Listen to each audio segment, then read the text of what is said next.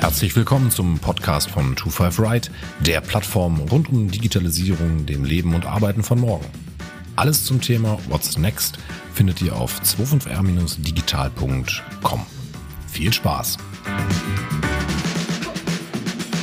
Kurz nach der Bundestagswahl und während der Sondierungsgespräche der Parteien in Berlin habe ich zusammen mit Julie Christiani vom AGA Unternehmensverband und Christoph Wenk-Fischer vom BEVH über die Ideen rund um ein Digitalministerium gesprochen. Ist ein solches Digitalministerium längst überfällig oder geht es ohne nicht sogar besser und schneller? Alles weitere dazu im Podcast. Viel Spaß!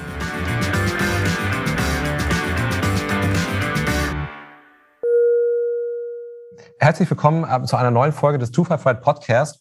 Heute mal für uns in einer recht ungewöhnlichen Situation, denn normalerweise sind wir hier immer zu zweit. Heute haben wir mal das Vergnügen, hier zu dritt zu sein. Und zwar ähm, zu Gast sind heute einmal die Julie Christiani ähm, und der Christoph Wenk-Fischer. Und als Thema haben wir uns heute vorgenommen, über das ähm, Digitalministerium zu sprechen, was eventuell uns jetzt nach der Bundestagswahl ereilen könnte, aber auch mal darüber zu sprechen, wie ist es eigentlich in den letzten Jahren gelaufen, in der letzten Legislaturperiode. Ist das ähm, eigentlich alles so in Ordnung gewesen, gut gewesen? Ähm, ist es das gewesen, was das Land braucht? Ähm, oder hätte es dort Bedarf gegeben, ähm, nachzusteuern? Aber bevor wir ins Thema ähm, reinstarten, würde ich euch eigentlich ganz gerne einmal bitten, einmal kurz zu sagen, wer ihr eigentlich seid und was ihr macht. Julie, willst du vielleicht starten? Ja, gerne. Vielen Dank. Also erstmal schön, dass ich heute hier sein darf und ich bin auch echt gespannt auf unser Gespräch heute. Ich selbst bin Soziologin und ich bin seit 2005 beim AGA Unternehmensverband und zwar in ganz unterschiedlichen Positionen. Seit ein paar Jahren jetzt ähm, bin ich für die Bereiche Innovation und Digitales als Geschäftsführerin verantwortlich. Und das umfasst als wichtigen Punkt natürlich unsere eigene digitale Transformation und insbesondere die Innovation unserer Leistungen für unsere Mitglieder. Und als Soziologin liegt sowas eigentlich nicht ganz so nah. Und äh, vielleicht ist es auch ein bisschen witzig, wie ich dazu gekommen bin.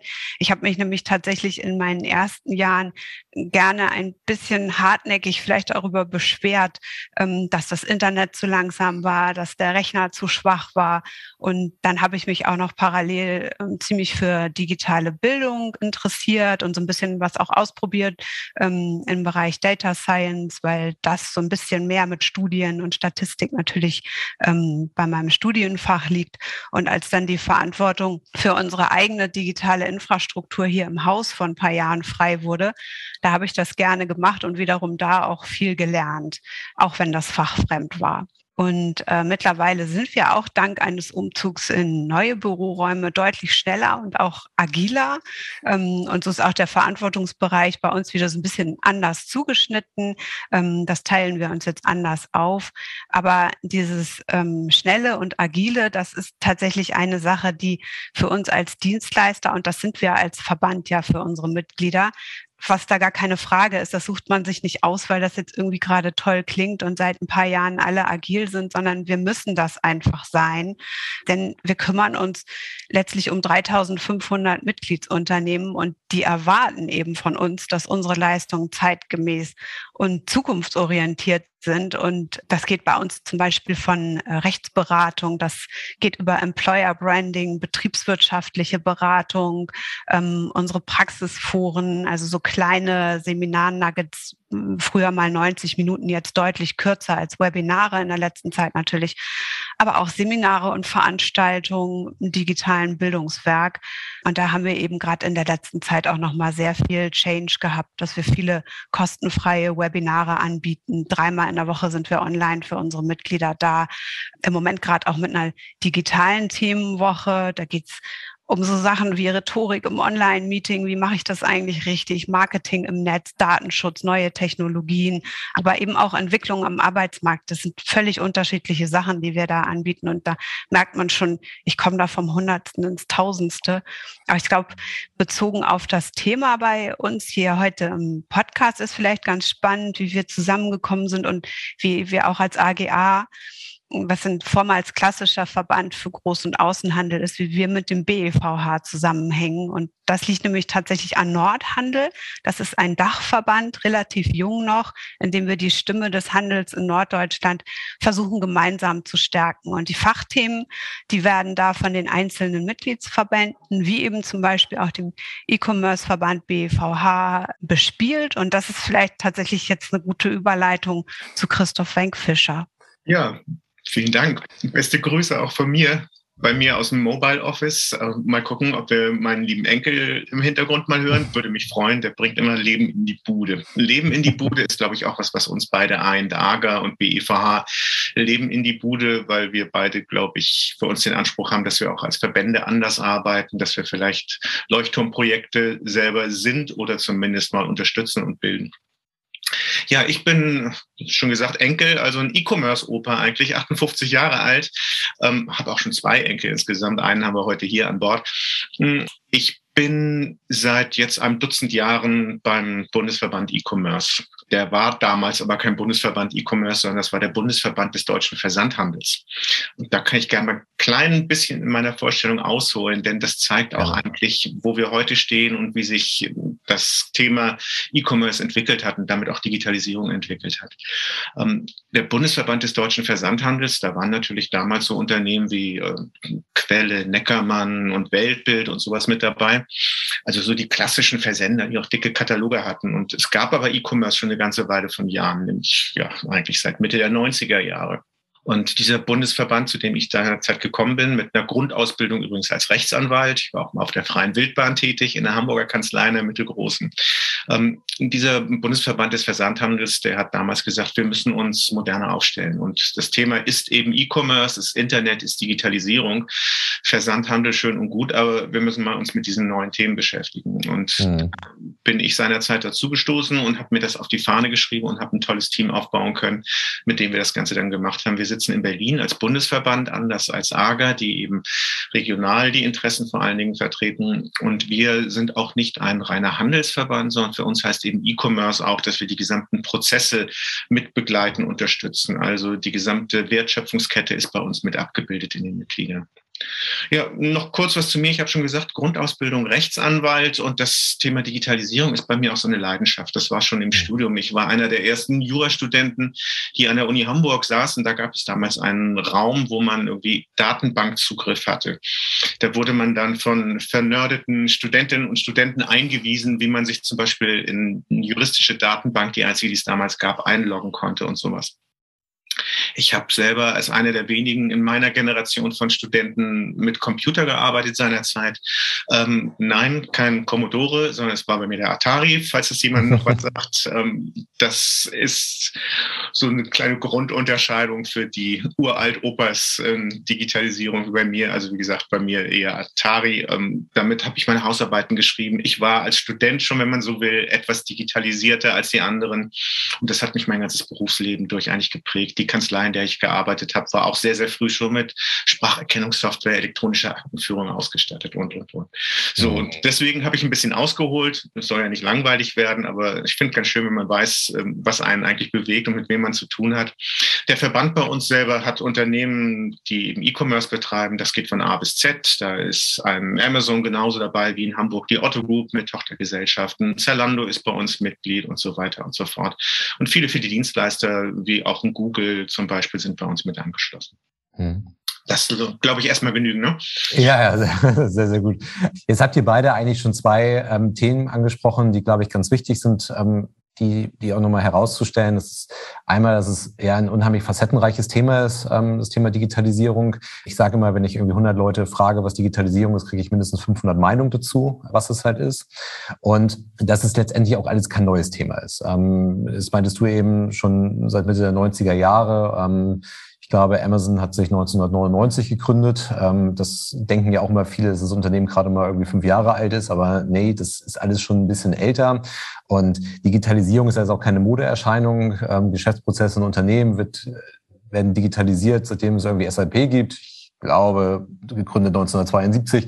Also es ist, es hat ja alles eine gewisse Historie schon, auch wenn es jetzt halt seit einigen Jahren vielleicht erst Digitalisierung genannt wird. Ähm, und ich glaube auch, ähm, dann noch so eine weitere Herausforderung darzustellen, es ist halt auch ein Begriff, der sich eigentlich permanent neu definiert und sich auch selbst definiert. Eigentlich durch die eigene Veränderung prägt sich dieser Begriff permanent neu. Und es macht es vielleicht auch auf politischer Ebene, wo wir ja jetzt hinkommen wollen, auch, glaube ich, schwer, das überhaupt zu greifen und überhaupt sich vorzustellen, was ist denn überhaupt die Aufgabe eines sogenannten Digitalministeriums, ähm, was wir heute nicht haben, vielleicht morgen bekommen. Aber ich glaube, das, das macht es halt alles nicht einfacher, diese Sache halt einzuordnen. Wenn wir jetzt mal ein bisschen zurückschauen. Ähm, wir haben ja seit März 2018 eine Beauftragte der Bundesregierung für Digitalisierung, so ist der offizielle Name, in Person von Dorothee Bär. Man hat sich damals gegen ein Digitalministerium entschieden. Ich glaube mal irgendwie wahrgenommen zu haben, dass es dem sogenannten Heimatministerium zum Opfer gefallen ist. Äh, man hat sich lieber darauf konzentriert, ist dann auch nicht gekommen.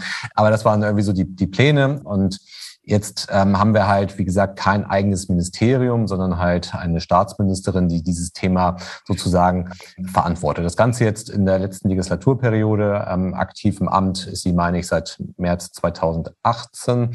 Also das heißt jetzt gute dreieinhalb Jahre. Wenn wir jetzt mal so ein bisschen zurückschauen auf, auf diese Zeit. Also man hat halt irgendwie erstmal gemerkt, in der, in der Bundesregierung, das Thema ist wichtig ist vielleicht nicht so wichtig, könnte man auf der ersten, äh, auf den ersten Blick sagen, dass man sagt, man nimmt das jetzt auch in ein, in ein eigenes Ministerium, sondern hat es halt ein, ja, eine Staatsministerin äh, dort äh, auserkoren, die ja sozusagen am Bundeskanzleramt ähm, mit dranhängt und dort organisiert ist. So, und ähm, diese Staatsministerin oder dieses Staatsministerium vielleicht, wenn man das so nennen möchte, hat dann gewisse Aufgaben gehabt. Wie, wie guckt ihr auf die letzten dreieinhalb Jahre? Wie ist, wie ist eure Erwartungshaltung vielleicht gewesen, als es damals zustande gekommen ist? Und wie guckt ihr auf die Jahre? Ähm, sagt ihr, Mensch, das ist alles total gut oder seht ihr dort ähm, erheblichen Nachholbedarf? Ja, äh, gut, fange ich mal an. Ich hätte gesagt, Ladies first, aber wie auch immer. Wir spielen uns, glaube ich, ohnehin die Bälle zu. Das genau. auch gar nicht so abgrenzen und ja. mal gucken, wie oft wir uns auch ins Wort fallen, weil wir gar nicht mehr auf den Stühlen halten können vor Aufregung. ja. Ähm, ich kann mal eins voranstellen. Schon vor der Etablierung der letzten Bundesregierung bin ich gefragt worden, wie ist es, brauchen wir jetzt ein Digitalministerium? Wir haben seinerzeit gesagt, nein. So, das lasse ich mhm. erstmal so stehen. Da kommen wir sicherlich noch drauf, weil wir ja auch darüber reden wollen, ob wir jetzt eins kriegen, was dafür spricht und was dagegen spricht. Mhm. Du hast selber angesprochen, Sebastian, die liebe Frau Dorothee Bär als diejenige, die das Thema mitverantwortet, muss man ja sagen im Moment. Ja.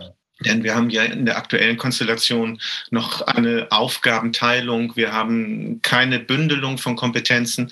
Insofern hat Doro Bär, und da muss man auch noch mal eins sagen, super, dass eine Frau in diese Position gekommen ist, dass sie sich dafür qualifiziert hat, dass sie diesen Job gemacht hat die letzten Jahre. Und sie hat, glaube ich, auch eine ganze Menge Impulse gesetzt. Sie hat Akzente gesetzt. Sie ist jemand aus einer Generation nicht ganz Digital Natives, das wohl nicht dabei, aber die zumindest eine ganz andere Herangehensweise hat als die weißen alten Männer, die eher eben meiner Generation entstammen zum größten Teil und völlig anders mit dem Thema Digitalisierung und auch Standort Deutschland Politik umgehen. Also Doro Bär hat super Verdienste sich erworben. Was sie allerdings allerdings nicht leisten konnte, ist das Thema voranzubringen, was uns ähm, AGA, aber auch eben BEVH so am Herzen liegt, die Digitalisierung dieses Landes.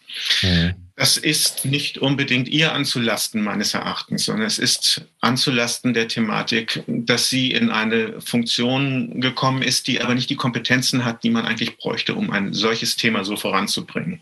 Mhm. Und in der Regierungskonstellation, die wir hatten und auch aktuell ja noch haben, gar nicht der unbedingte Wille spürbar wäre, dass auch eine Doro Bär so agieren kann, wie sie es selber sicherlich auch gewollt hätte. Da gehe ich fest von aus. Und wenn wir die Aufgabenverteilung noch kurz ansprechen, dann haben wir ja ein Ministerium, was der absolute Totalausfall war, mit einer Ministeriumsleitung, die der absolute Totalausfall ist, ähm, zwar ein Direktmandat wieder errungen hat, aber mit Herrn Scheuer und dem Thema Digitalisierung, das war nicht nur eine Fehlbesetzung, das war eine Fehlzuweisung von Aufgaben dabei und das war sicherlich der völlig falsche am falschen Platz dabei. Ähm, wenn Frau Beer das mitgemacht hätte, es gab ja auch mal die Überlegung, ob Frau Beer nicht ministrabel gewesen wäre für dieses Ministerium und den Zuschlag bekommen hätte und weitere Themenbereiche aus dem ganzen Komplex Digitalisierung bekommen hätte, hätte es anders laufen können. So stehen wir da, wo wir stehen. Ähm, für mich als denjenigen, der für unsere Branche spricht, wir sind sehr weit. Für uns gibt es Digitalisierung seit 25 Jahren. Wir haben im letzten Jahr 25 Jahre ähm, Internethandel gefeiert in Deutschland. Also du hast selber angesprochen, Amazon, davor gab es Otto.de, die sind 1995 bereits online gegangen. Ja. mit ihrem Webshop. Also wir Deutschen waren auch ganz, ganz weit vorne, was dieses Thema angeht und wir als Branche sind es definitiv. Ja, wobei das auch gleich ein ganz guter Punkt ist, weil das, das, das, ich glaube, man hat halt häufig so eine, also es gibt ja, wie wir schon gesagt haben, ganz unterschiedliche Wahrnehmungen und Auffassung von Digitalisierung. Und ja. ich glaube halt eben nicht, dass es Digitalisierung ist, sozusagen die gleiche Wertschöpfung auf einem anderen Kanal zu betreiben. Ähm, das, das erlebt der Handel. Der Handel ist, glaube ich, ähm, schon in einer Margenpolitik oder gewisse Strategien, die dort nicht unbedingt aus Deutschland herausgetrieben werden, aber international getrieben werden, die sich da recht destruktiv auswirken und halt eben so der einfache Switch, einfach zu sagen, hey, das, was ich jetzt halt eben äh, in analoger Form gemacht habe, mache ich es digital, ähm, bleibt bei der gleichen Wertschöpfung. Das ist, glaube ich, viel, viel zu kurz. Das sehen wir jetzt gerade auch bei Verlagen, sehen wir das halt auch. Einfach nur zu sagen, Content, den ich vorher analog distribuiert habe, den distribuiere ich jetzt online funktioniert auch nicht. So, und das ist halt, glaube ich, genau das, das Problem, vor dem auch eine Dorothee Bär halt steht, dass die Aufgabe unfassbar groß ist und die Erwartungshaltung, die von extern gestellt wird, glaube ich, unheimlich groß ist. Ähm, die Aufgabe, die intern aber ihr auferlegt wurde, eine andere ist und dazwischen es eine gewisse Divergenz ähm, gibt zwischen diesen beiden Punkten. Einspruch, Euer Ehren, aber ich will dir nicht ins Wort fallen, Entschuldige. Nee, äh, mach das gerne. Vielleicht, vielleicht einen Satz noch dazu. Denn wenn man sich mal so anschaut, was es für sogenannte kleine Anfragen im Bundestag gegeben hat von, von anderen Parteien an die Bundesregierung, was denn jetzt eigentlich die Aufgabe dieser Staatsministerin sei, dann kann man da teilweise mit den Ohren schlackern, was da für Antworten kam, weil das ist zumindest nicht mein Verständnis von Digitalisierung, was dort äh, als Antwort gegeben wurde. Aber ja, jetzt du bitte. Ja, ich will nur nicht das Gespräch an mich reißen, aber da muss ich, wie gesagt, Einspruch, euer Ehren, was zu sagen. Ja. Ist die Aufgabe wirklich eine so gigantische oder reden wir sie so groß? Was ist Internet? Was ist Digitalisierung? Wie ist es entstanden? Entstanden und alles das, was darin entstanden ist, ist im Grunde genommen als eine Art Graswurzelrevolution. Es ist ja gar nicht entstanden, weil da einer war und hatte den Masterplan. So bauen wir jetzt Internet, E-Commerce und Digitalisierung und die entsprechende Infrastruktur, sondern da hat sich was vernetzt. Und vielleicht ist das ja auch der Gedanke, wir kommen ja noch weiter drauf, Digitalministerium, ja oder nein. Ähm, komme ich mit so einem Masterplan, komme ich mit einer Ordre de Mufti eigentlich weiter oder komme ich damit weiter, dass ich Leuten die Fähigkeit gebe, sich zu vernetzen und Sachen weiterzuentwickeln, eine gewisse Freiheit ihnen gebe dabei? Mhm. Also das ist für mich ein ganz wichtiger Punkt. Und das andere hast du angesprochen, da müssen wir unbedingt noch drauf, ehe wir das weitere politische besprechen. Das ist für mich auch wichtig. Was ist Digitalisierung? Und in Abwandlung eines Bob Dylan-Zitates sage ich einfach erstmal provokativ in den Raum, Digitalisierung ist just a four-letter word. So, ähm, denn es ist nichts, es ist ein Buzzword, es ist Mist, es ist ein Begriff, den jeder benutzt, den man schon als Schimpfwort genauso benutzen kann, wie ja. man ihn lobend benutzen kann. Aber da werden wir uns bestimmt gleich nochmal drüber unterhalten und müssen wir gucken, ob wir ein gemeinsames Verständnis haben. Genau, da hake ich dann jetzt auch einfach mal ein, weil du hattest es eben auch schon gesagt, Christoph, das ist eben seit 25 äh, Jahren ähm, ein wichtiges Thema und deshalb finde ich das auch gerade ein bisschen schwierig, diese dreieinhalb Jahre jetzt zu betrachten, rückwirkend. Denn man muss allein auf den, den Kupfer-Glasfaser-Streit ja nur gucken. Das ist Jahrzehnte alt.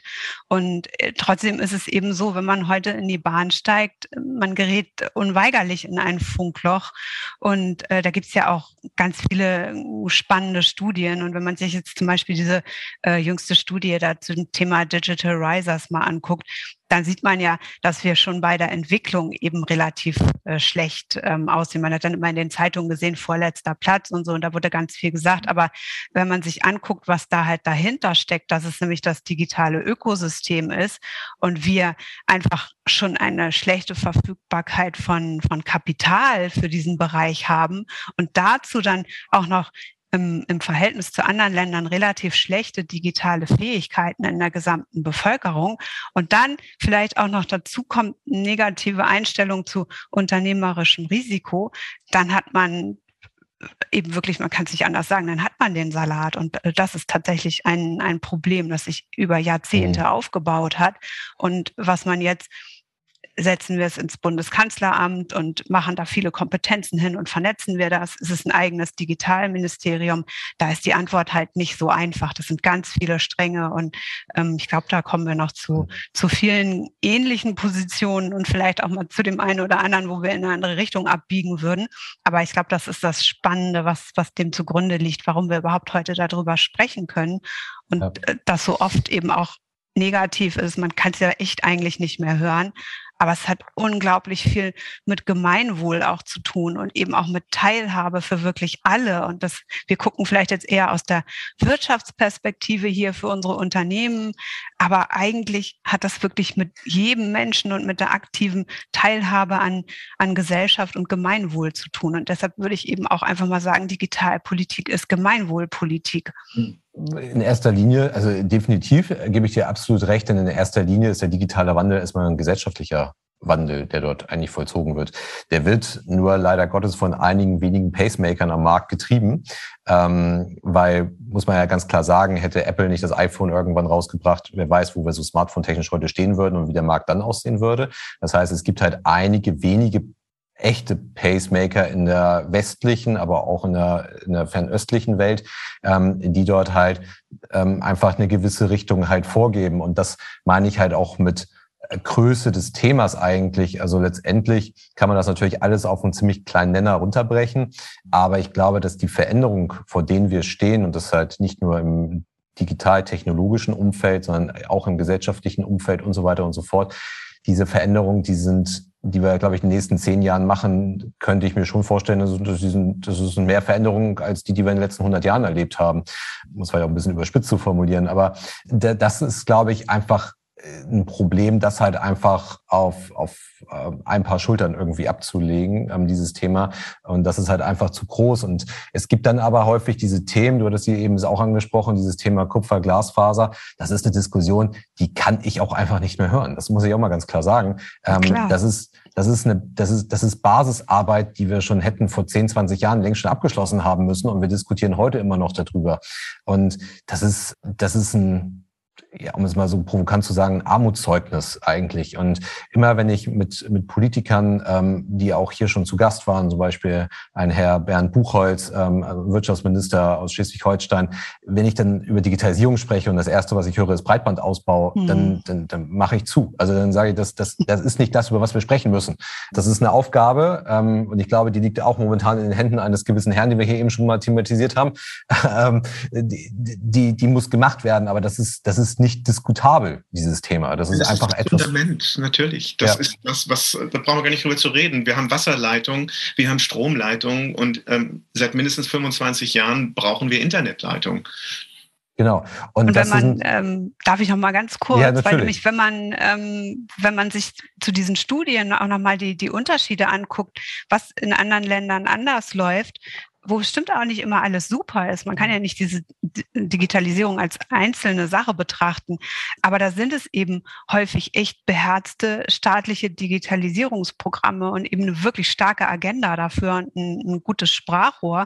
Mhm. Und bei uns ist die Spanne zwischen der Planung und der Umsetzung eben immer noch unglaublich groß. Und das kann man auch ähm, an diesem Beispiel von Fördergeldern ganz gut betrachten. Da muss dann häufig monatelang gewartet werden und Unternehmen, die eigentlich eben wirklich dringend investieren müssen und wollen und die das konzertiert angehen wollen, die hängen dann einfach in der Luft. Und das ist ein Bereich, wo unglaublich viel Potenzial noch drin steckt, wenn man digitalpolitisch eben vernünftig koordiniert.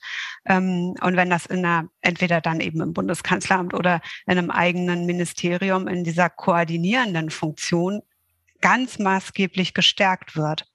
Ja, und das ist aber auch ein gewisses Risiko, was ich dann durchaus sehe, wenn man jetzt, ähm, also wir haben zwar das Thema ist noch gar nicht so richtig abgeschlossen, aber wenn man auch einen Blick mal weiter wagt, ich, ich sehe halt eine Herausforderung am Digitalministerium, dass man sich da eventuell einen falschen Fokus setzt, ähm, dass man halt eben sich genau wieder diesen Themen irgendwie verschreibt, die wir jetzt sowieso schon nicht bearbeitet haben. Also wenn wir nur mal das Thema Breitbandausbau da thematisieren, dann ist das, steht das wieder auf der Agenda ganz oben, aber ohne sich halt über die wesentlichen Themen Gedanken zu machen. Und ich glaube, wir haben in einigen Märkten und ähm, jetzt ihr vom AGA ähm, habt da deutlich mehr. Äh, Im Handel sieht das vielleicht auch ein bisschen anders aus, aber wir haben so viel Verwerfungen in so vielen Branchen an den Märkten gerade, ähm, was halt beackert werden muss. Und deswegen sage ich schon, das Thema ist schon ziemlich groß, wenn man es halt gesamtheitlich betrachtet.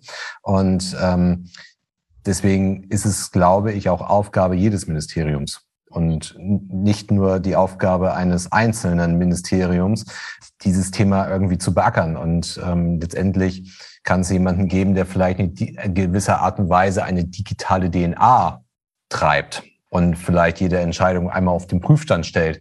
Aber zu sagen, ähm, und ich glaube, das war auch eine ja, man kann nicht nur die letzten drei Jahre sehen, aber ich glaube, wir haben in Deutschland ganz, ganz viel verschlafen, vielleicht auch sogar europaweit verschlafen. Und man hatte jetzt dann gehofft, dass irgendwie so der Turbo zündet. Ähm, das ist, glaube ich, nicht eingetreten. Frage ist auch wirklich, konnte das überhaupt gelingen? Aber diese dreieinhalb Jahre, also ich glaube, äh, es ist nicht sonderlich viel passiert, weil sich halt einfach viele darauf ausgeruht haben. Also viele haben halt gedacht, da gibt es halt eine Person. Und das ist auch, glaube ich, eine, etwas, was man häufig in Unternehmen ähm, beobachtet. Ähm, ich positioniere einen sogenannten CDO ähm, und das führt dazu, ähm, dass das Unternehmen sich digitalisiert und das ist, glaube ich, ein, ein Irrglaube, ähm, dass das halt gelingt. Und so haben sich, glaube ich, viele Ministerien, auch in der Bundesregierung, viele Personen halt eben auf dieser Staatsministerin dort ausgeruht und gesagt, die macht das dann halt schon. Aber das, das, das, so kann es, glaube ich, nicht funktionieren. Lass uns doch einfach gerne mal darüber sprechen, was wir eigentlich unter Digitalisierung wirklich verstehen. Und äh, wenn ich darf, mache ich einen Aufschlag. Ja, gerne. Versuch dich. ich versuche mich mal. Also Digitalisierung, äh, sagt ihr ja schon Four Letter Word, Buzzword, nein, aber was meine ich eigentlich, was Digitalisierung wirklich ist? Digitalisierung ist nichts anderes als ein anderes Wort für Prozessoptimierung. Ähm, ich hole mal aus dazu für unsere Branche. Was ist eigentlich der Kernunterschied zwischen dem klassischen Handel und zwischen dem modernen Handel, dem interaktiven Handel, digitalem Handel. Ähm, da kann man sich einfach angucken, wie hat Amazon eigentlich angefangen? Was ist das Modell, was Amazon von dem klassischen Handel unterschieden hat? Amazon ist losgelegt in den USA damit, dass sie den Katalog der in den USA verfügbaren Bücher online gestellt haben. Sowas gibt es bei uns auch. Das kennt jemand, der früher mal in der Buchhandlung war. Da gab es wie Telefonbücher, zwei Bände, den Libri-Katalog oder wie auch immer das hieß. Wenn der Buchhändler, die Buchhändlerin das äh, Buch meiner Wünsche nicht da hatte, dann haben sie reingeguckt, ist es lieferbar? Wie im Telefonbuch tatsächlich durchgeblättert und haben es bestellt. Und die Amazon-Idee war ursprünglich nichts anderes, als dass eben dieser Katalog online gestellt wird. Und jetzt kommt's, ähm, dann warte ich mal, ob jemand ein Buch haben möchte. Dann kam der erste Klick. Es hat jemand ein Buch bestellt aus diesem online verfügbaren Katalog. Und was hat Amazon gemacht? Die hatten nicht etwa alle diese Bücher auf Lager. Es ging ihnen nicht darum, dass sie eine neue Struktur aufbauen, wie die Lagerhaltung gemacht wird, sondern es ging ihnen darum, dass sie das Buch in dem Moment, wo das Bedürfnis da ist zu kaufen, dass sie es verfügbar gemacht haben. Das heißt, die haben es dann beschafft. Also Amazon hat eigentlich einen Prozess optimiert. Die haben nicht 100.000 Bücher auf Lager gehabt, wartend, dass jemand vielleicht eins von denen haben möchte, sondern gesagt, wenn jemand dieses Buch haben möchte, dann machen wir es so schnell verfügbar für ihn, dass er gar nicht merkt, dass es ein anderes System ist. Das war etwas, was auch meine Branche nicht verstanden hat. Die Versandhändler, die klassischen, hatten Kataloge und haben gedacht, wenn ich die Katalog ins Internet stelle, dann bin ich auch ein Online-Händler. Ist es nicht, sondern Digitalisierung ist eben vom Ende her gedacht, vom Kundenbedürfnis her gedacht, vom Bürgerbedürfnis her gebracht. Also Digitalisierung ist nichts anderes als eine Prozessoptimierung, aber immer ansetzen daran am Ende, was bringt es eigentlich demjenigen, der es nutzt? Und das ist, glaube ich, die Perspektive, die wir auch nicht hatten in den letzten Jahren in der Politik. Da sind digitale Projekte geboren worden. Da hat man gesagt, man verlegt Kabel, aber was habe ich eigentlich davon? Was hat eigentlich jeder Bürger, was hat jedes Unternehmen davon, wenn ich Digitalisierung habe? Wo ist der echte Mehrwert?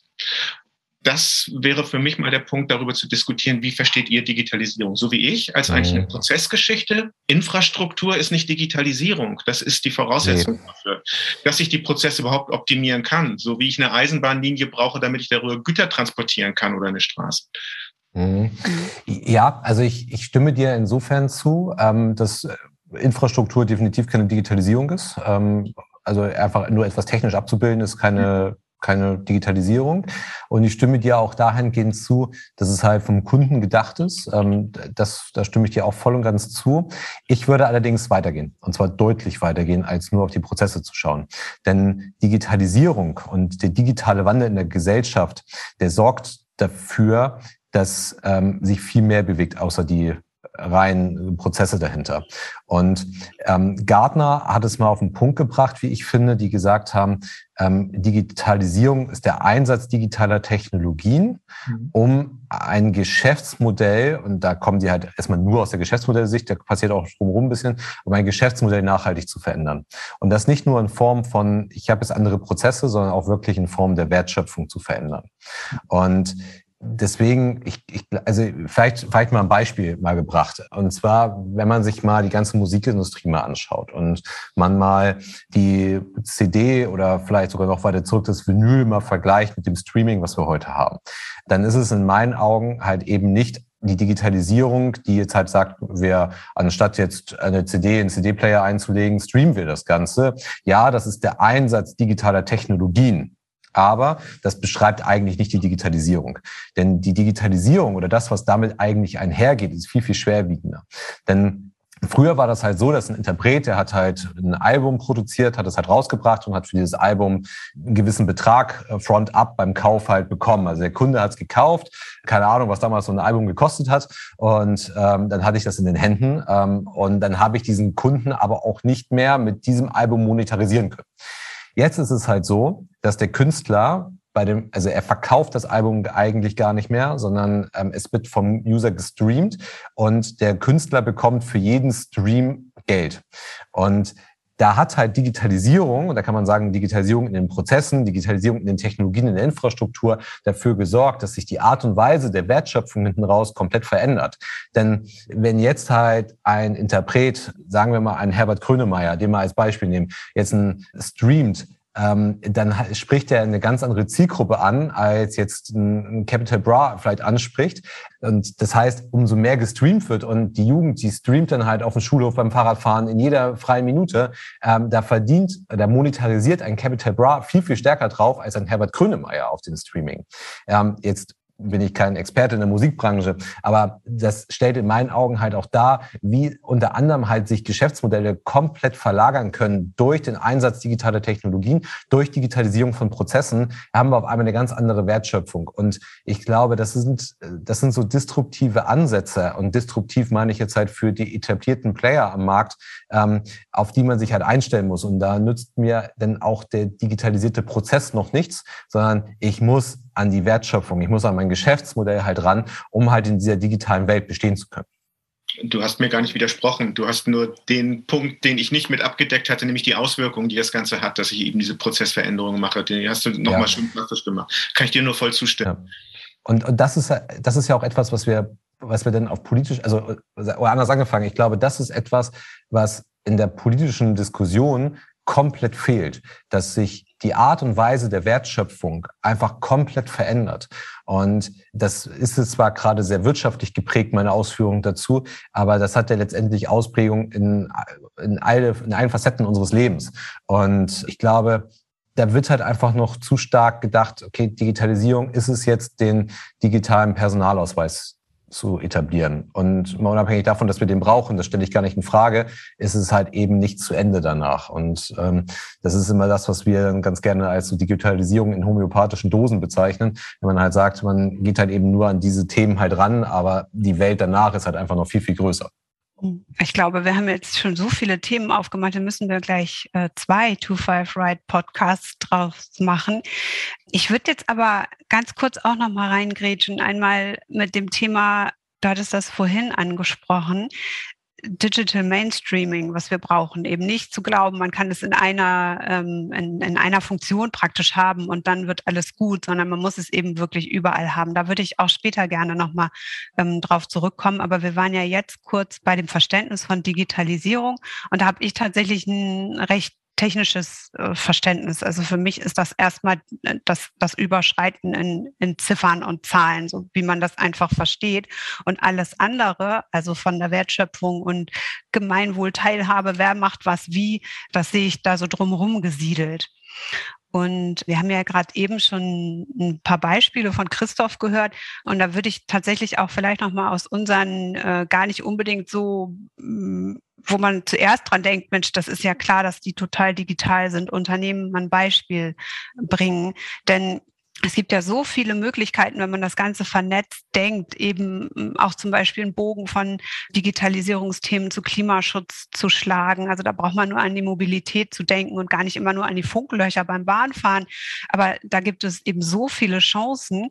Und das meint nicht nur, dass wir äh, neue Autowerke dann auf der grünen Wiese haben und das als Leuchtturmprojekt sehen, sondern wir können eben ganze Verkehrssysteme und eben die gesamte Infrastruktur letztendlich effizient und nachhaltig und vor allem eben auch komfortabel gestalten. Und dazu passt ganz gut ein Beispiel, wenn man einem Außenhändler mal über die Schulter geschaut hat, wie effizient da Überseekontainer gepackt werden und das eben ja auch schon immer und wie abgestimmt die Logistik da läuft.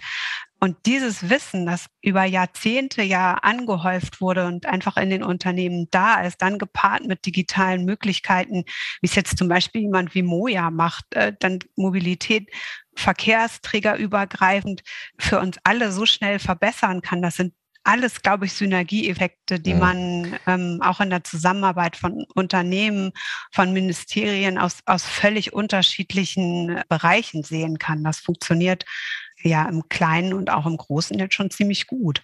Ja, und, wo du jetzt gerade Moja ansprichst, ich finde halt, das ist ein schönes Beispiel dafür, dass halt der Volkswagen-Konzern auch sagt, wir müssen Mobilität einfach neu denken. Und wir haben es halt eben nicht nur, das kann man natürlich in Frage stellen, Mensch, was hat das eigentlich noch mit Digitalisierung zu tun?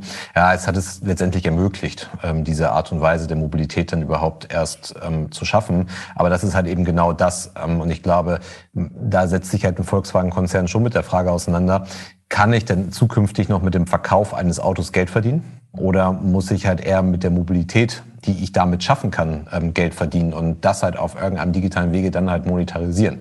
Und ähm, ich finde, das ist immer ein ganz schönes Beispiel. Deutschlandweit kennen Moja immer noch nicht, äh, oder anders gesagt, ja, immer noch die, die wenigsten. Ähm, also ein Mobilitätskonzept, was ja bisher nur in Hannover und in Hamburg zu sehen ist. Aber ja, es ist ein, es ist ein ganz schönes Beispiel dafür.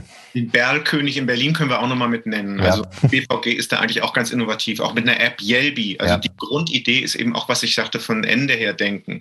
Also was hat ein Kunde davon, wenn er 50 Apps hat und muss irgendwie seine Reise durch Berlin oder durch Deutschland mit verschiedensten Verkehrsmitteln selber koordinieren? Also das ist genau wie der Digitalisierung am Ende ansetzen, eine App, um alles abzudecken. Und Moja ist eben auch eingebunden in eine Verkehrsinfrastruktur. Und das ist, glaube ich, auch das für mich eher sensationelle, neben dem, dass sie natürlich ähm, CO2-neutral fahren und so weiter und so fort. Ja. Jetzt ist es, um mal auf unsere, auf, auf Dorothee Bär und das Staatsministerium dahinter mal wieder zurückzukommen. Wir haben jetzt eben darüber gesprochen, was Digitalisierung eigentlich nicht ist oder beziehungsweise wie weit eigentlich Digitalisierung halt reicht. Aber da muss man dann halt sagen, selbst in den Grundlagen ist einfach der Job in meinen Augen nicht ausgeführt worden. Also wenn man sich mal zurückerinnert, wie im letzten Jahr die Corona-Warn-App vorgestellt wurde, also mal das ganze Thema Corona-Warn-App, wie ist das Ganze entstanden und ist das jetzt gut, ist das schlecht, äh, mal außen vor geklammert, hat man eigentlich gesehen, welche Rolle ähm, die Dorothee Bär dann halt doch spielt. Ähm, bei der Pressekonferenz hat sie sie nämlich nur moderiert, äh, während anderen äh, dort dann halt die, die Inhalte gegeben haben. Und das wäre in meinen Augen eigentlich so der Punkt gewesen, also diese ganze App an sich, wo man hätte einfach einfach mal glänzen können. Also man hätte mal sagen können, wir als vielleicht auch wenn ich das gerade ein bisschen provokant sage, Technologiestandort Deutschland, ähm, sind halt in der Lage, sowas in kürzester Zeit zur Verfügung zu stellen, auf solide, vernünftige Beine zu stellen, in der Gesellschaft dafür eine Akzeptanz zu gewinnen äh, für solche Themen. Ist ja auch ganz wichtig. Ein, ne, also wir sagen ja eigentlich, das ist letztendlich ja auch nur das ist nur eine Software, die dort eingesetzt wurde. Aber selbst da hakt es dann halt schon. Und wir haben auch eben über Digital Natives schon mal gesprochen. Da muss man auch sagen, Digital Natives, ähm, ja, die können vielleicht eine tolle Instagram-Story erstellen und können ein TikTok-Video machen. Aber wenn ich dann frage nach dem Geschäftsmodell dahinter, was die Absichten vielleicht sind, wie die ganze Welt funktioniert, äh, wie die Zusammenhänge da sind, dann wird es halt häufig relativ dünn. Und böse Zungen haben sie ja auch als die Instagram-Ministerin ähm, bezeichnet. Das ist halt einfach alles viel zu kurz. Also das, das muss man, glaube ich, einfach so nüchtern sagen, dass das, was dort in den letzten Jahren passiert ist, zu kurz ist und erst recht nicht dem Gedanken, wir wollen aufholen, dann irgendwie Rechnung trägt. In meinen Augen. Mhm, ein starkes Digitalressort muss in meinen Augen auch tatsächlich die digitalen Aktivitäten in der Bundesregierung leiten und koordinieren, eben nicht nur moderieren. Äh, aber man muss ganz doll aufpassen, dass es dabei dann nicht selbst zum Engpass wird. Das finde ich auch eine sehr wichtige, einen sehr wichtigen Aspekt dabei. Ja, und äh, ausgeruht wird da drauf. Ne? im starken Digitalressort? Also du bist für ein Digitalministerium. Also ich muss tatsächlich sagen, dass ich ein bisschen hin und her gerissen bin zwischen dem eigenen Digitalministerium und dem echt starken Digitalressort äh, im Bundeskanzleramt. Da gibt es schon äh, gute Begründungen, ähm, das auch ausgebaut so zu behalten, wie wir das haben, muss man allein an die Richtlinienkompetenz denken. Aber da schlagen in meiner Brust tatsächlich zwei Herzen. Ich fände das ein ganz tolles, starkes Signal, wenn es ein, ein echtes Digitalministerium geben würde, das die Digitalpolitik dann langfristig im Auge behält und eben dafür sorgt, dass die digitale Agenda, die wir ja haben und die auch in Ordnung ist, in den einzelnen Ministerien dann wirklich auch in allen Projekten mitgedacht und ressortübergreifend abgestimmt wird. Das muss einfach die Voraussetzung sein. Und wie das dann aufgebaut wird, da bin ich relativ offen, muss ich sagen. Wir haben aber im Vorfeld des Podcasts auch unsere äh, Mitglieder befragt, ob die dafür wären, ein ähm, festes Digitalministerium mhm. zu verankern. Und da sagen tatsächlich 69 Prozent der Händler und Dienstleister hier im Norden, die wir befragt haben, dass sie das für eine gute Idee halten. Mhm. Und ähm, das finde ich schon eine echt spannende und starke Zahl. einfach zu sagen, ja, ist wichtig und möchten wir gerne. Das deckt sich ja die 69 Prozent fast mit dem, was in verschiedenen Umfragen sonst auch bundesweit für die Wahlbevölkerung für den bundesrepublikanischen Durchschnitt rausgekommen ist. Und doch bin ich anderer Auffassung. Also ich, ähm, wir haben keine Mitgliederbefragung gemacht. Vielleicht wäre ich jetzt hinterher von meinen Mitgliedern verhauen dafür, wofür ich hier stehe. Nein, glaube ich nicht. Ähm, aber ich glaube nicht, dass uns ein Digitalministerium helfen würde oder auch vor vier Jahren schon geholfen hätte. Denn was ich ja vorhin schon mal angedeutet habe, das Thema Digitalisierung ist einerseits, wir müssen eine funktionsfähige Infrastruktur haben. Das hat nichts mit Digitalisierung zu tun. Digitalisierung ist Geschäftsprozessoptimierung. Dabei bleibe ich, hat verschiedene Auswirkungen, auch für verschiedene Bereiche, hat soziale Auswirkungen, hat wirtschaftliche Auswirkungen, hat starken Einfluss und muss es haben auf Bildung, Ausbildung bei uns. Aber ich glaube, Digitalisierung bedeutet eben tatsächlich, dass ich ein Netzwerk schaffe, dass ich Ideen zusammenbringe, dass ich bündle, dass ich Freiheiten schaffe, dass sich Sachen entwickeln können, dass ich da fördere. Fördern heißt nicht, dass wir nach Subventionen schreiben, um Himmels Willen gerade das nicht, sondern fördern heißt, dass ich es überhaupt positiv aufnehme dass nicht über allem das Schreckgespenst Datenschutz steht, was das eigentlich ist. Die meisten unterscheiden nicht mehr Datenschutz und Datensicherheit. Die meisten sehen nicht, dass Datenschutz in primärer Ausprägung eigentlich ein Abwehrrecht gegen staatliche Eingriffe ist. Komisch. Da ist es am meisten still, wenn da was passiert mit Vorratsdatenspeicherung und so weiter und so fort. Also für mich ist es so, Digitalisierung ist eine Top-Down-Aufgabe. Ja, aber wenn ich ein Digitalministerium habe, dann komme ich sehr schnell ran an unsere Struktur im Föderalismus. Ich komme ran an die Struktur, wie eigentlich unser bundesrepublikanisches Regierungssystem aufgebaut ist. Welche Macht hat ein Ministerium? Welche hm, Initiativrechte, welche Fördermöglichkeiten sind dabei? Welche Abstimmungspflichten gibt es? Und ähm, wir haben einen etwas herausragendes Ministerium auf Bundesebene ist das Finanzministerium, was auch mit dem Vetorecht ja ausgestattet ist. Sachen, die nicht im Haushalt drin sind, werden eben nicht gemacht und so weiter und so fort. Also wenn Digitalministerium überhaupt darüber nachgedacht wird, dann müsste es definitiv ein solches Ministerium sein, was auch wirklich Vorgaben machen kann, was koordiniert, was Vetorechte hat. Aber ich glaube, dass wir mit so einer Megabehörde, wie wir sie neu schaffen und die ja wirklich auch nur auf Bundesebene was zu sagen hätte. Digitalisierung in Hamburg, in der Hamburger Verwaltung ist ein ganz anderer Punkt. Und ich will bitte nicht über Berlin reden. Nein, auf keinen Fall. Auch wenn wir als Verband da sitzen und es meine zweite Heimat ist. Ähm, das sprengt bitte jeden Rahmen. In Berlin geht ja nicht mal analog was. Aber wenn ich mir das überlege, dass wir tatsächlich diese Zweiteilung haben, dass wir einen bewährten und guten Föderalismus haben, der aber in vielen Punkten dann doch auch wieder ein Hemmschuh ist, dann hilft mir eben ein Bundesdigitalministerium nicht. Sondern dann muss ich mir Gedanken machen, das ist meines Erachtens Kanzlerin, Kanzleraufgabe. Punkt. Und zwar nicht einfach in Form, ich habe da jemand als Staatsministerin oder Staatsminister, sondern das ist für mich das, was die Aufgabe einer Bundeskanzlerin, eines Bundeskanzlers ist.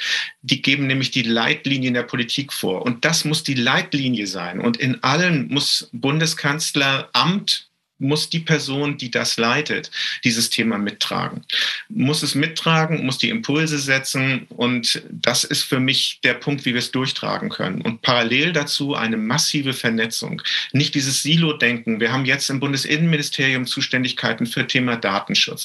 Wir haben für die Infrastruktur das Ganze im Bundesverkehrs- und Infrastrukturministerium und, und, und. Im Wirtschaftsministerium beschäftigen sich mit Start-up-Förderung und, und, und.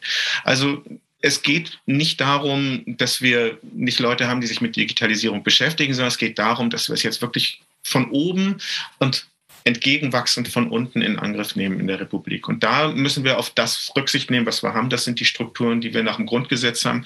Das ist der Föderalismus. Das ist auch eine Geschäftsordnung der Bundesregierung. Ja, also äh, vielleicht einmal ganz kurz. Wir nehmen diesen Podcast ja am, am 7.10. auf. Ähm, das heißt, wir befinden uns anderthalb Wochen nach der Bundestagswahl. Auch wenn die Sondierungsgespräche in eine gewisse Richtung gerade laufen, ist es noch nicht absehbar, welche Regierung wir kriegen. Ähm, das nur mal so kurz äh, in den Raum gestellt, ähm, dass man weiß, auf welcher Grundlage wir auch etwas hier bewerten. Vielleicht, bevor ich da meine zwei Sätze äh, zu sage, vielleicht mal ganz kurz eine politische äh, ja, Einschätzung seitens der Parteien, wenn man mal guckt, was hat eigentlich welche Partei so im Programm und für was steht welche Partei, dann ist es durchaus auch so, dass sich nicht unbedingt alle Parteien klar dazu äußern, weil gerade bei einer SPD, die sich sehr, sehr unentschlossen dort zeigt, ähm, es gibt welche, die sagen, das macht auch ein Herr Scholz, das ist äh, Chefsache, Digitalisierung. Das ist auch das, was du ja eben sagtest. Ähm, und das ist ja auch das, was ich auch jedem Unternehmen empfehlen würde. Das ist eine Chefsache. Ähm, diese Kultur, diese DNA zu treiben, das ist Chefsache. Aber es gibt in der SPD auch ganz klar andere Meinungen, ähm, die ganz klar sagen, nein, wir brauchen ein Digitalministerium oder zumindest sagen, das Digitalministerium ist nicht vom Tisch. Nee, klar, vom Tisch ist es sowieso nicht. Äh, aber die SPD zeigt sich da auf jeden Fall sehr unentschlossen. Die Grünen sagen, es soll alles so bleiben, wie es ist, ähm, finden die Lösung am Kanzleramt eigentlich recht gut, während die FDP und auch die Union sagen, wir brauchen so ein Digitalministerium. So, wenn man jetzt mal annimmt, ähm, wir laufen auf eine Ampelkoalition hinaus, dann ist es, glaube ich, so, wir haben eine unentschlossene SPD und ähm, wir haben dann eine Grüne, die sagen, wir lassen es so, wie es ist und äh, wir haben eine FDP, die sagen, wir brauchen es. Gut, äh, kann, könnte es halt sein, dass wir es auch wirklich nicht kriegen. Und das würde ich auch als die, die richtige Entscheidung empfinden, ähm, wenn wir halt eben ein solches Digitalministerium nicht kriegen.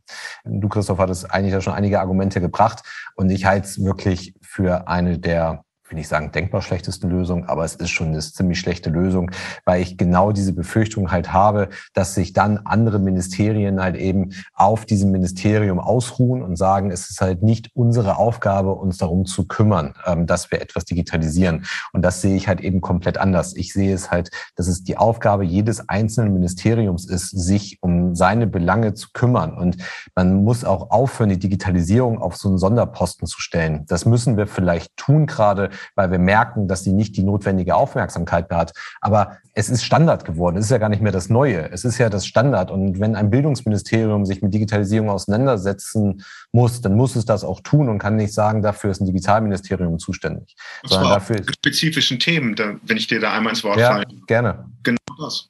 Ja, und das ist genauso wie ein Verkehrsministerium das selber machen muss. Ein Innenministerium muss es machen, ein Außenministerium. Jedes Ministerium muss sich, muss sich da halt die Digitalisierung stellen. Und es gibt ja diese Floskel, dass Programmieren das neue Stricken ist. Und wenn man das mal abstrahiert auf das ganze Thema der Digitalisierung, dann ist es halt so. Das sind halt nun mal Fertigkeiten, Fähigkeiten, die muss halt nun mal jeder besitzen.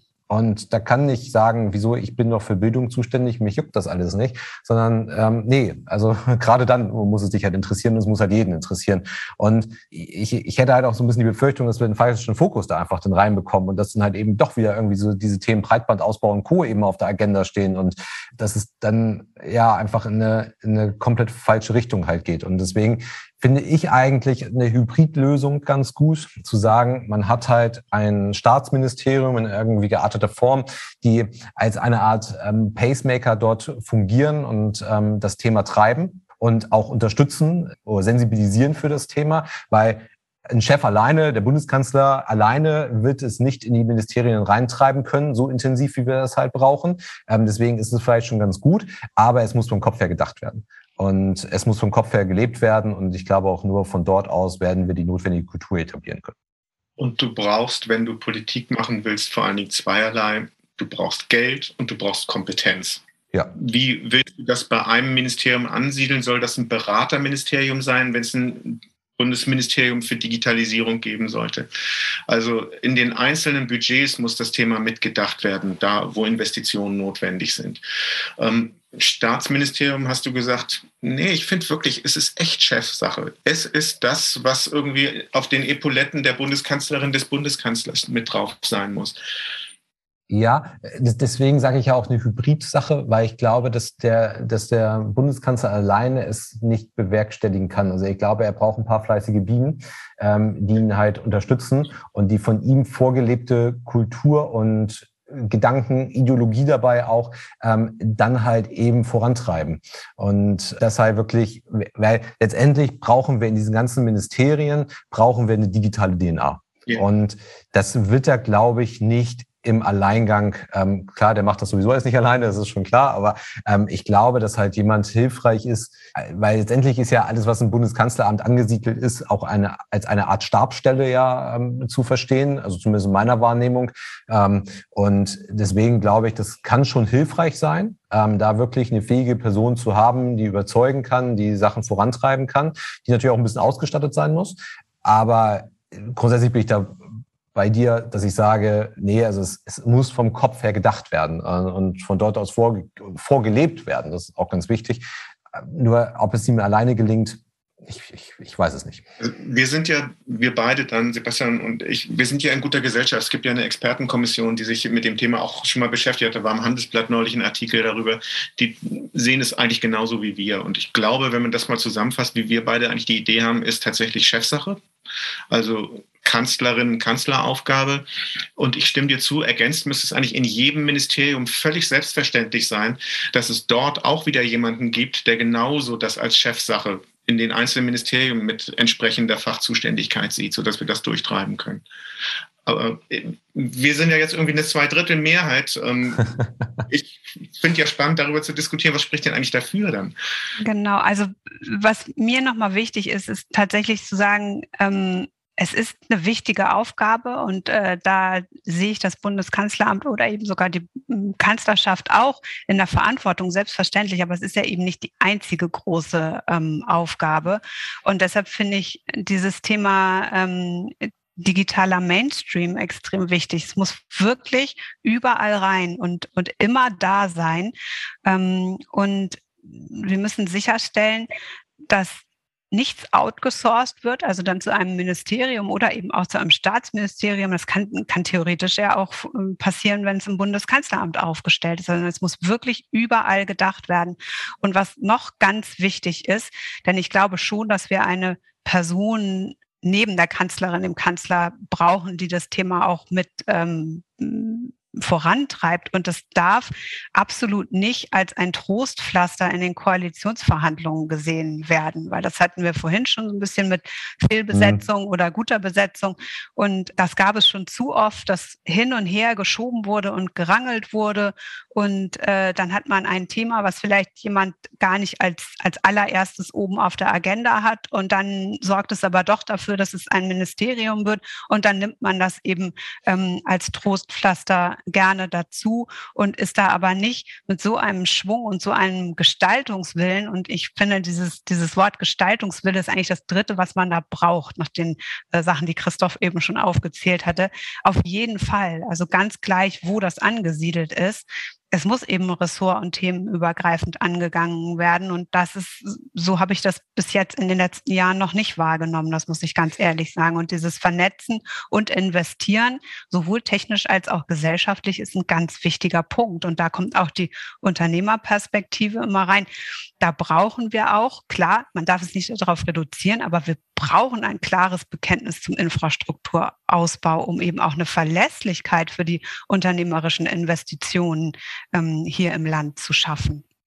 Ja, und äh, ganz wichtig, glaube ich, auch, was da eine Person oder das, wobei das vielleicht schon wieder fast Kanzlereigenschaft dann halt ist, ähm, man muss, glaube ich, noch eine ganz große Reihe von Menschen mitnehmen und das nicht nur im politischen Berlin auf diese Fahrt, sondern auch in der Bevölkerung. Ich glaube, wir hätten halt, was das Thema Corona-Warn-App angeht, also das, das wurden ja immer über Wochen immer Downloadzahlen veröffentlicht, die ja in meinen Augen total nichtssagend sind, ähm, weil sie nicht darüber äh, aussagt, wie viele Installationen eigentlich gerade aktiv sind. Aber man, man hätte eine viel breitere Bereitschaft in der Gesellschaft dafür wecken müssen. Nicht nur können, sondern müssen. Und ähm, das ist halt auch Aufgabe. Ne? Wir müssen, glaube ich, ganz viele Menschen auf diese Reise mitnehmen und wir müssen halt auch wirklich da jemanden haben, der Kompetenz besitzt. Weil das ist, glaube ich, also in meinem Wahrnehmung, und das seid ihr vielleicht ein bisschen näher noch am politischen Berlin dran, äh, als ich es bin, aber in meiner Wahrnehmung ähm, wird da ein bisschen Roulette gespielt, was die äh, Ministerposten irgendwie angeht. Und mit Sicherheit sind dort auch ganz viele Skills gefragt, die nicht unbedingt auf die, die Fachlichkeit des Ministeriums ist gerade abgestellt sind, aber mein Eindruck ist immer, dass gerade jemand, der einen Ministerposten bekommt, der entweder ein Trostpflaster braucht, wie du eben sagtest, oder aber der gerade irgendwie nichts zu tun hat äh, und mhm. dem ich noch irgendwie was versprochen habe. Und anstatt mal zu fragen, okay, bist du denn wirklich jemand, der, ähm, der auch wirklich fachlich Ahnung hat für ein Verteidigungsministerium, für ein Gesundheitsministerium und so weiter und so fort. Und das ist äh, halt hier wirklich erforderlich. Also wir brauchen halt nicht nur jemanden, der irgendwie ja, ministrabel ist, sondern wir brauchen halt jemanden, der wirklich Ahnung hat davon. Und dann ist meinetwegen die Allüren im politischen Berlin auch irgendwie egal, ob er die versteht und ob er die Spielregeln kennt, sondern der muss einfach verstehen, was er da tut. Äh, nochmal Einspruch, Euer Ehren, wenn ich darf. Ja. Ich muss aber auch mal eine Lanze brechen für Politik. Das ist natürlich irgendwie ein Bild, was man manchmal bekommt. Da sitzen Leute, weil sie aufgrund ihrer parteipolitischen Arbeit jetzt untergebracht werden sollten oder ähnliches. Das stimmt nicht. Wir haben tolle Leute sitzen. Wir haben auch tolle Leute vor allen Dingen in den Ministerien sitzen. Nicht unbedingt auch immer in der ersten Reihe, sondern da wird schon saugute Arbeit auch gemacht. Also wir reden jetzt über Versäumnisse heute. Wir reden über ein massives Versäumnis, was uns allen wehtut. Aber ich muss noch mal eine kleine Lanze brechen. Auch diejenigen, die da als Politiker mit einer Regierungsverantwortung sitzen, nutzen. Ähm, ich habe nicht die Erwartungshaltung, dass eine Digitalministerin, ein Digitalminister in allen Themen fachlich so tief drin ist, wie es vielleicht jemand ist, der programmieren kann, der sich mit den rechtlichen Rahmenbedingungen auskennt und ähnlichem. Ich möchte, dass der jemand ist, der Managementfähigkeiten hat, der eben wirklich so ein Thema mit einer Grundeinstellung top-down durchtragen kann und dann die Möglichkeit hat, dass er wirklich die richtigen Leute hat, die richtigen Frauen und Männer hat, die mit ihm gemeinsam diese Themen oder mit ihr gemeinsam diese Themen umsetzen können. Das finde ich eigentlich das Wichtigste daran. Es wird eben, das ist ein bisschen eine deutsche Denke auch. Wir studieren ähm, BWL und sind Betriebswirte. Wir studieren Germanistik und sind Germanisten. Ich glaube, es geht eher darum, wie man etwas durchträgt. Aber vielleicht habe ich dich auch missverstanden. Ja, also ich, ich will das gar nicht, ich will das auch gar nicht äh, verpauschalieren. Also dass ich sage, dass die alle keine Ahnung haben in den Ministerien. Aber ich würde ja auch keinen so einen Finanzminister machen, ähm, der, keine Ahnung, aus der Pädagogik kommt und ähm, kein Zahlengefühl besitzt. Ne? Also mal ganz plump ausgedrückt. Ne? Also, Scholz ist Anwaltskollege von mir. Also. Ja, ähm, ja, aber ich habe ja ein gewisses ja. Ich werte das ist nicht, aber ähm, ich, hab, ich, ich, ich brauche da einfach ein gewisses Grundverständnis in diesen Themen. Ich, ich muss nicht wissen, ähm, was in, den, in, den, in der letzten Ausprägung dort irgendwie ähm, irgendwo in der DSGVO geschrieben ist. Das muss ich nicht wissen. Ähm, aber ich muss schon mal die Vorahnung haben, dass dass das vielleicht eben nicht so funktioniert, wie ich mir das gerade denke. Also ich muss schon ziemlich nah an den Themen dran sein. Ich kann daher mal, ich kann daher in der nächsten Reihe kann ich die, kann ich die Profis haben, die in ihrem jeweiligen Disziplin, sei es Datenschutz, sei es Marketing, ich, ich weiß nicht was alles, nachher wirklich die, die Fachkompetenz besitzen. Aber ich muss schon irgendwie an den Themen irgendwie so ein gewisse Nähe haben dazu. Und das muss halt über ähm, das Posten meines Kuchens, den ich am Samstagvormittag gebacken habe, bei Instagram irgendwie äh, hinweggehen. Und ähm, das, das, und das sollte auch in allen Ministerien in meinen Augen der Fall sein. Ich, diese die Sachen, die Managementfähigkeiten, die du angesprochen hast, die müssen definitiv ja auch gegeben sein. Und deswegen sind das ja auch so wichtige Positionen. Und da reicht es halt eben nicht nur eine Sache mitzubringen, sondern da, da, da muss ich schon irgendwie Ahnung haben von dem, was ich da mache. Im, letzter, Im letzten Detail vielleicht nicht, aber grundsätzlich sollte ich das schon haben. Da sind wir uns einig. Ich habe das jetzt auch ein bisschen aus der Verbandssicht natürlich gesagt, da wird mir Julia wahrscheinlich mit zustimmen können. Letztendlich, wenn wir als Verbände Gespräche führen, in den Ministerien führen, dann haben wir natürlich mit den Leitern der Ressorts, Leiterinnen der Ressorts zu tun. Aber die eigentliche Sacharbeit, die wird eben auch auf einem anderen Level gemacht dabei. Und da ist es vor allen Dingen wichtig, dass ich die guten Leute habe. Aber ich stimme dir völlig zu. Natürlich muss ich ein Grundverständnis haben. Ich muss offen dafür sein. Ich muss überhaupt wissen, womit ich mich beschäftige. Definitiv. Also einen absoluten Laien an so ein Thema ranzusetzen, der nur Managementfähigkeiten hatte, wäre sicherlich auch falsch. Aber ich wollte einfach nochmal die Lanze brechen dafür, dass da auch gute Leute sitzen, einen guten Job machen, die zum Teil aber auch echt unterbezahlt sind, muss man auch noch sagen. Denn wer arbeitet okay. eigentlich in einem Digitalministerium dann, wenn ich mir die ähm, Gehälter angucke, die im öffentlichen Dienst, und das ist öffentlicher Dienst, gezahlt werden, da haben wir noch gar nicht drüber gesprochen, wie, wie wir eigentlich die richtigen Leute dann in so ein Ministerium auch reinkriegen. Ne? Das ist aber, das, das sage ich ja auch. Also wenn wir da wirklich die guten Leute haben, wollen, und das müssen wir ja, die, die gehen natürlich in die freie Wirtschaft, außer sie sind sehr ideologiegetrieben, dann gehen sie vielleicht in die Politik und man braucht in der Politik ja auch Ellenbogen und ein, ein dickes Fell. Ähm, die, die können in der freien Wirtschaft, können sie viel mehr Geld viel leichter verdienen, als es in der Politik der Fall ist. Und ähm, das gut, aber da ist aber das ist aber auch ein gesellschaftliches Thema, weil die Gesellschaft guckt ja recht neidisch äh, auf die Politiker, also Mainstream gedacht jetzt. Und das, das sehe ich halt auch. Und, und diese, diese Grundkompetenz, ähm, die muss ich halt wirklich mal, das, das muss ich wirklich in Frage stellen. Also bei, also entweder das ist Inkompetenz, was dort passiert, ähm, oder aber, und das ist vielleicht noch schlimmer, dass Sachen sehr bewusst passieren. Ähm, denn wenn man sich nur mal anguckt, dass die, ähm, ich glaube, es war, das war eine Bürokraft oder es war besser gesagt, was die, was die Chefsekretärin im, im Staatsministerium für Digitales, die jetzt Lobbyistin bei Facebook ist äh, und das okay zu finden, ne? also das ja wirklich in öffentlichen Stellungnahmen okay zu finden, da muss ich ja sagen, okay, ähm, was ja so ganz nebenbei ja auch die neue Lebensgefährtin von dem besagten Herrn Scheuer ist, ähm, dann, dann muss ich ja wirklich sagen, also entweder ähm, ihr versteht es wirklich nicht, was eventuell ein Problem sein könnte, dass jemand aus dem Staatsministerium für Digitalisierung Lobbyistin bei Facebook wird, ähm, direkt im, also direkt übergreifend, also ohne da irgendwie einen Puffer zwischen zu haben. Oder aber ihr wisst genau, was ihr da tut und dann ähm, passt es vielleicht ein Bild der CDU rein äh, oder der, der Union rein. Ähm, aber also das will ich auch gar nicht überspannen jetzt, aber äh, es ist wirklich wichtig, die müssen wissen, was sie da tun.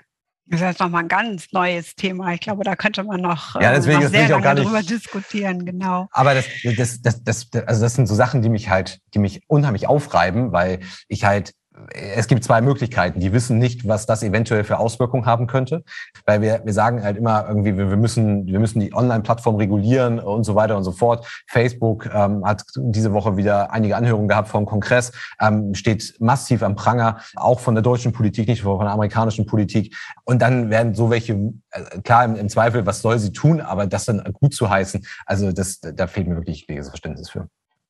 Ähm, aber gut, aber, das soll aber gar nicht unser Thema sein. Also vielleicht äh, kann man auch noch mal was dazu sagen, um eben fähige Menschen in die Ministerien zu holen und sich für Digitalpolitik einzusetzen.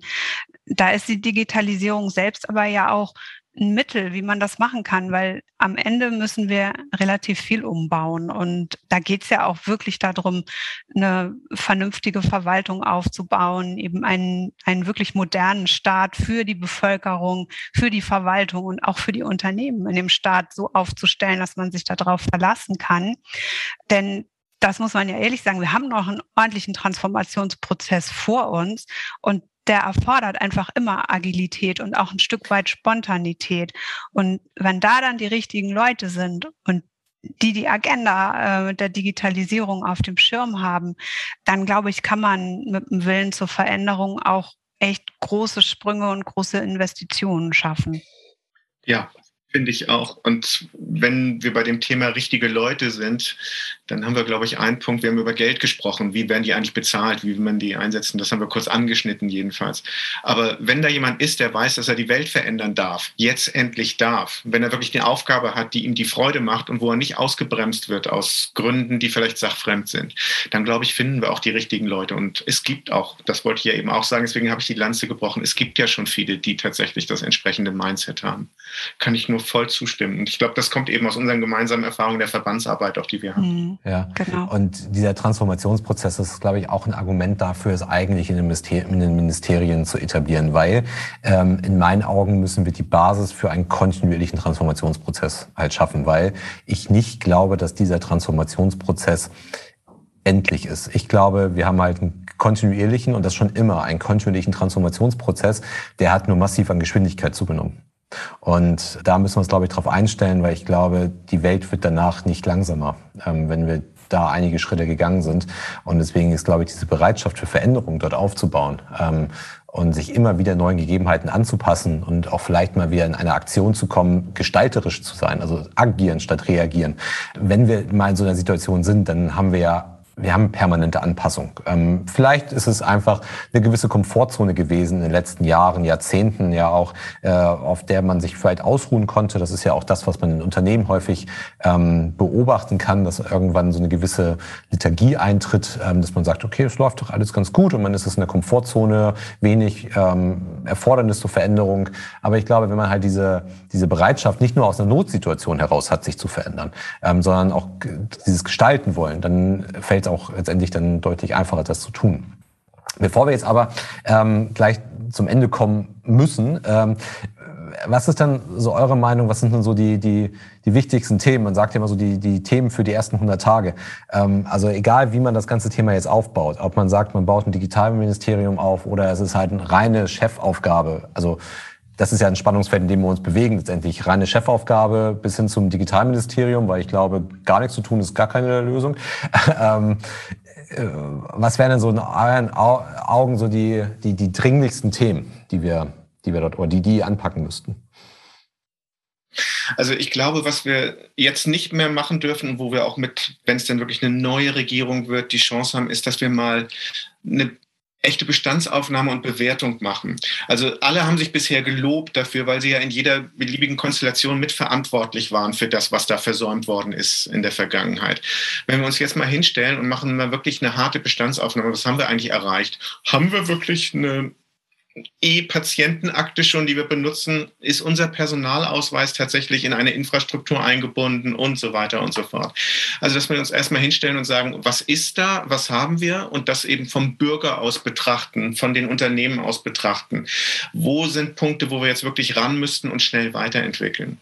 Das wäre für mich der erste Punkt. Also äh, tatsächlich mal Kassensturz machen, wo stehen wir? Nicht nur loben, Made in Germany ist toll und so weiter, sondern wirklich auch mal gucken, was haben wir und das hinterlegen mit einem wirklichen Masterplan, wo echte Zeitabschnitte auch definiert werden, wo Verantwortlichkeiten definiert werden. Mir geht es jetzt gar nicht darum zu sagen, wir brauchen irgendwie ein Leuchtturmprojekt, sondern ich möchte jetzt einfach, dass die Wahrheit mal auf den Tisch kommt und wir nicht immer Deutschland als ein tolles Land feiern und nur über Umfragen immer wieder ähm, zu sagen, ähm, gesagt bekommen, wo wir wirklich stehen. Sondern ich möchte, dass die Regierung selber mal sagt, wo wir stehen und wo wir hinwollen. Ja, ich denke auch, das äh, Thema Leuchtturmprojekte, das habe ich auch immer wieder, da, sich darauf dann zu versteifen und zu sagen, da haben wir jetzt zwei, drei ganz tolle Sachen, das bringt es einfach nicht. Und ich glaube auch, dass wir nicht anstreben müssen, jetzt Erster in Europa zu werden. Ähm, wir brauchen mehr Schwung in der ganzen Sache, das ist völlig klar. Und ich sage es auch gerne immer wieder, ich verstehe Digitalisierungspolitik tatsächlich als Gemeinwohlpolitik und denke, dass das ganz konsequent so weitergedacht werden muss und eben auch überall. Und wir müssen auf jeden Fall von vornherein vermeiden, dass es zu einem Kompetenzgerangel gibt. Klar muss man gucken und jeder muss eben mit seinem Wissen und Fachwissen auch aus dem Ministerium schauen, wie können wir das gut gestalten und wo gibt es vielleicht Hürden und wo haben wir schon eine gute Lösung, die man übertragen kann. Aber dieses, dafür bist du jetzt verantwortlich und dafür bist du verantwortlich und äh, da kümmere ich mich jetzt nicht drum, das Problem liegt da und da, da müssen wir wirklich von weg. Dann gehe ich mal mit dem nächsten Punkt weiter. Wir haben äh, immer noch hier so eine dunkle Wolke über uns hängen, die auch in diesem Gespräch schon eine Rolle gespielt hat, weil Corona-Warn-App angesprochen wurde, Corona. Was ist eigentlich jetzt mit einer neuen Regierung, was wir aus Corona lernen können? Und da war vieles, was furchtbar war und das Ganze ist eine absolute Katastrophe. Wir trauern um die Menschen, die es betroffen hat dabei. Mhm. Aber trotzdem hat diese Pandemie uns ja gezeigt, was hat funktioniert, wo können wir aufsetzen, wo können wir besser werden. Und und da bitte nicht in die Richtung, dass wir sagen, wir haben jetzt festgestellt, auf einmal haben Millionen Menschen im Mobile Office gearbeitet. Wir müssen sofort engere rechtliche Rahmenbedingungen für ein Mobile Office haben, sodass es sich gar nicht mehr nutzen lässt in Zukunft, sondern wir müssen wirklich mal auf den Tisch packen, das, was hat funktioniert, das, was funktioniert hat. Ähm, und da sind wir bei einem ganz wichtigen Bereich, den wir auch nur kurz angeschnitten hatten, das ist Bildung, Ausbildung. Ja. Also wenn wir Digitalisierung wollen, und zwar in dem Sinne, wie ich es für mich definiert habe, dann müssen wir die Leute dazu befähigen. Und das fängt an in der Vorschule, in der Grundschule, das geht weiter über die weiterführenden Schulen, das geht in die Berufsausbildung, das geht ins Studium rein. Also wenn wir festgestellt haben, wie schlecht der Digitalisierungsgrad im Bildungsbereich war, dann ist das, glaube ich, jetzt die vordringliche Aufgabe. Tatsächlich im 100-Tage-Programm muss wirklich drinstehen, wie konkret da reingegangen wird. Wenn ich sehe, wie wenig Gelder abgerufen worden sind aus dem Digitalfonds, Bildung und ähnliche Geschichten, das ist wirklich ja. der, die jungen Leute. Ich bin der Opa, ich bin 58, aber da tobt, ihr habt es vielleicht gehört, mein Enkel rum. Ähm, diejenigen betrifft es. Wenn wir da ran wollen, dann müssen wir jetzt tatsächlich auch auf die jungen Leute hören, wo sind deren Bedürfnisse. Und da ist der Riesenpunkt Bildung, Ausbildung. Ja, und dann auch bitte nicht nur in Form von Werkzeugen darüber sprechen, dass irgendwie jeder Schüler ein Tablet bekommt, sondern auch über Inhalte sprechen. Und ähm, das ist, glaube ich, ganz, ganz wichtig, ja. Genau. Ja, damit bist du ja ähm, politisch auch schon wieder beim Gesamtinteresse der Gesellschaft. Ähm, und das betrifft eben das Private wie auch die Wirtschaft, die Bildung ähm, und die Arbeitswelt. Und wir alle nutzen soziale Netzwerke, ob das nun beruflich ist oder äh, in der Schule oder ähm, hier für den Podcast. Wir lernen online, ähm, unsere Unternehmen und die Arbeitsplätze entwickeln sich digital weiter. Ähm, und da müssen wir eben tatsächlich nachhaltig gute Lösungen finden. Und das muss als Gesamtpaket auf den Tisch. Und ich habe schon fast, das, jetzt bin ich jetzt im dritten Durchlauf, fast schon als Schlusswort. Wenn du es so nehmen willst, nimm es auch gerne. Das ist für mich eine persönliche Erfahrung, die ich gemacht habe auf einer Reise, die wir mit Mitgliedern gemacht haben. Also E-Commerce-Unternehmen und Dienstleistern waren wir unterwegs im Ausland. Wo waren wir zuletzt? Vor Corona direkt. Wir waren in Israel. Mhm. Wir haben in Israel uns an, Unternehmen angeguckt, die Start-up-Szene kennengelernt. Wir haben uns ausgetauscht mit Entwicklerinnen und Entwicklern. Wir haben uns mit Politik ausgetauscht, mit Verbänden Israel. Es war eine tolle, interessante Reise. Und was ist eigentlich als Kernbotschaft bei mir hängen geblieben? Und die möchte ich bitte, bitte nach Deutschland transportieren, seitdem schon. Das ist eine Aussage, die wir in verschiedenen Sitzungen, in verschiedenen Gelegenheiten immer wieder gleich gehört haben. Was ist der Erfolg eigentlich der Israelis, der israelischen Wirtschaft, der Digitalisierung in Israel. Was ist die Basis dafür? Und das ist ein schlichter Satz. Wir haben gesagt, wir sind weltweit die Besten, die zweitbeste Lösung am schnellsten umzusetzen. Das muss man tatsächlich mal für sich sacken lassen, denn das widerstrebt unserem deutschen Perfektionsanspruch. Und der steht uns, glaube ich, auch in vielen im Wege, gerade was die Entwicklung angeht, was das Wachsen lassen, die Freiheiten angeht. Also dieser Satz, wir wollen gar nicht die Besten werden, du hast es selber gerade gesagt, sondern wir sollten herangehen, wie schnell können wir eigentlich sein und wenn es dann die zweitbeste Lösung ist, dann kommen wir auch schon sehr, sehr weit damit. Das, das äh, stimmt grundsätzlich. Vielleicht da auch noch, noch, noch ein, zwei Sätze dazu, denn wir vergleichen uns ja häufig ähm, und das pass passiert da ja genauso. Wir vergleichen uns ja mit anderen am Markt und der, der, der Markt wird ja immer größer. Wir müssen ja nicht nur auf Deutschland gucken, auf Europa gucken, sondern wir gucken ja weltweit. Und ähm, wenn man jetzt halt mal sagt, ähm, okay, es ist der DAX gerade an Marktkapitalisierung massiv gestiegen, weil wir auf die 40 Unternehmen gegangen sind, nicht mehr auf die 30, aber häufig wird ja der Vergleich vom, vom DAX zum GAFA-Monopol, also Google, Amazon, Facebook, Apple, Oligopol, ist nicht so stark ins Detail, aber wenn man das halt mal vergleicht und Marktkapitalisierung anguckt, dann vergleichen wir uns häufig mit denen und sagen, ja, wir, wir sind bei weitem nicht so wertvoll wie diese Unternehmen. Und dann glaube ich auch, dass das eigentlich der falsche Vergleich ist. Denn wir haben in Deutschland und man muss ja sagen, wir waren ja in den letzten Jahrzehnten durchaus erfolgreich, haben wir halt noch nie die wertvollsten Unternehmen gehabt. Und ich glaube, dass das halt eben der falsche Referenzpunkt ist. Wir haben in Deutschland über 2000 Unternehmen, die Weltmarktführer sind in dem, was sie tun. Und wir müssen dafür sorgen, dass wir das auch in zehn Jahren noch sind. Dass wir immer noch diese 2000, vielleicht sogar mehr Unternehmen haben, die Weltmarktführer sind in dem, was sie tun. Nur, dass halt eben bei den Weltmarktführern jetzt halt eben nicht nur ein, keine Ahnung, ein, ein Schiffbau dabei ist, ein Tunnelhersteller dabei ist, sondern das sind Digitalunternehmen zukünftig. Und die nicht nur digitale Geschäftsmodelle haben, sondern die auch wirklich Technologie an den Markt bringen und so weiter und so fort. Und das ist, glaube ich, ein ganz, ganz, und das ist der, der Auftrag und das ist ein Thema, was kein Ministerium, kein Staatsministerium machen kann. Das muss vom, vom Kopf her gedacht werden, dass wir die Grundlage dafür schaffen, auch weiterhin diese Weltmarktführer zu haben, einen starken Mittelstand zu haben, diese Weltmarktführer zu haben und das auch in der digitalen Welt halt eben sein können, Weltmarktführer in den Teildisziplinen. Und das geht halt bei der Bildung los. Ähm, und da müssen wir nicht nur dafür sorgen, dass jeder ein iPad hat, das ist ja noch nicht mehr der Fall iPad ist das Synonym für ein Tablet, ähm, sondern wir müssen dafür sorgen, dass, dass ganz, ganz früh digitale Inhalte ähm, oder die Skills, die dafür erforderlich sind, halt eben vermittelt werden. Ähm, wir sagten vorhin, oder ich sagte vorhin, diese Floskel, Programmieren ist das neue Stricken. Ja, dann lasst uns das doch bitte in die erste Klasse reinbringen. Erste Zusammenhänge, erste Algorithmen, ne, verstehen, Aktion, Reaktion, Sachen zu verstehen. Ähm, weil nur damit, und das ist ein ganz, ganz kleiner Teil dessen, aber mit diesen das ist schon die Grundlage dafür, um überhaupt noch diese, diese, diese Anforderung an sich selber zu haben, Weltmarktführer zu sein. Denn wir werden nicht das wertvollste, die wertvollste Unternehmen der Welt haben, aber wir müssen zumindest in den Teildisziplinen so sein, wie wir es auch in den letzten Jahrzehnten waren.